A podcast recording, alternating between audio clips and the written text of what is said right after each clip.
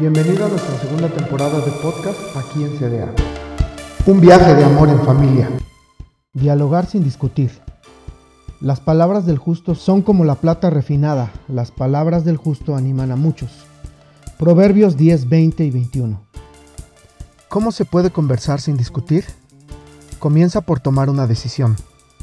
No condenaré tus pensamientos, sino que trataré de entenderlos. Las palabras con las que respondes a tu ser amado pueden ser alentadoras o desalentadoras. Compara, por ejemplo, ese es un pensamiento interesante. ¿Podrías explicarlo un poco más? Con, esa es la cosa más ridícula que jamás escuché. ¿Cómo se te ocurrió?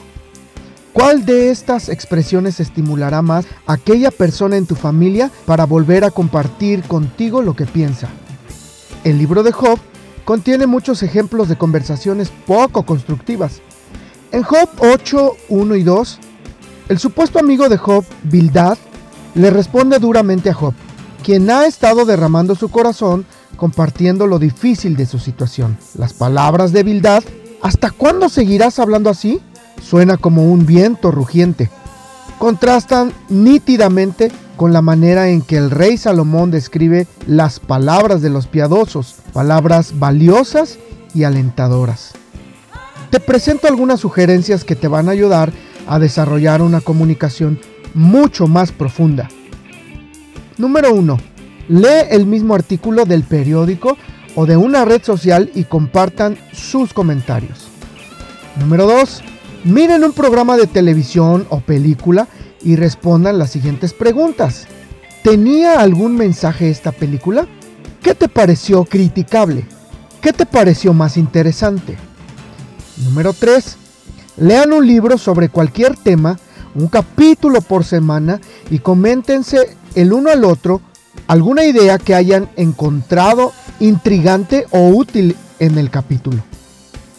En cualquiera de estas opciones, esfuércense por entender al otro más que a sí mismo y nunca demuestren que ustedes tienen la razón. La intimidad se cultiva mediante conversaciones constructivas. Esta clase de diálogos intencionales, practicados durante un tiempo, estimulan la intimidad en la familia, estimulan la comprensión en la misma y la cual a su vez produce una unidad muchísimo mayor en el núcleo familiar. La buena comunicación es clave para una familia sólida. Oremos. Padre, perdóname por las ocasiones en que mis palabras se han parecido más a las de Bildad que a las del rey Salomón. Te pido que como familia podamos crecer en nuestra capacidad para dialogar sin discutir. Que nuestras conversaciones nos ayuden a entendernos mejor el uno al otro cada día. Por Cristo Jesús te lo pedimos. Amén. Esta reflexión ha sido tomada y adaptada de los lenguajes del amor por Gary Chapman. Te invitamos a seguir las redes sociales de Casa de Adoración, un lugar de entrega total.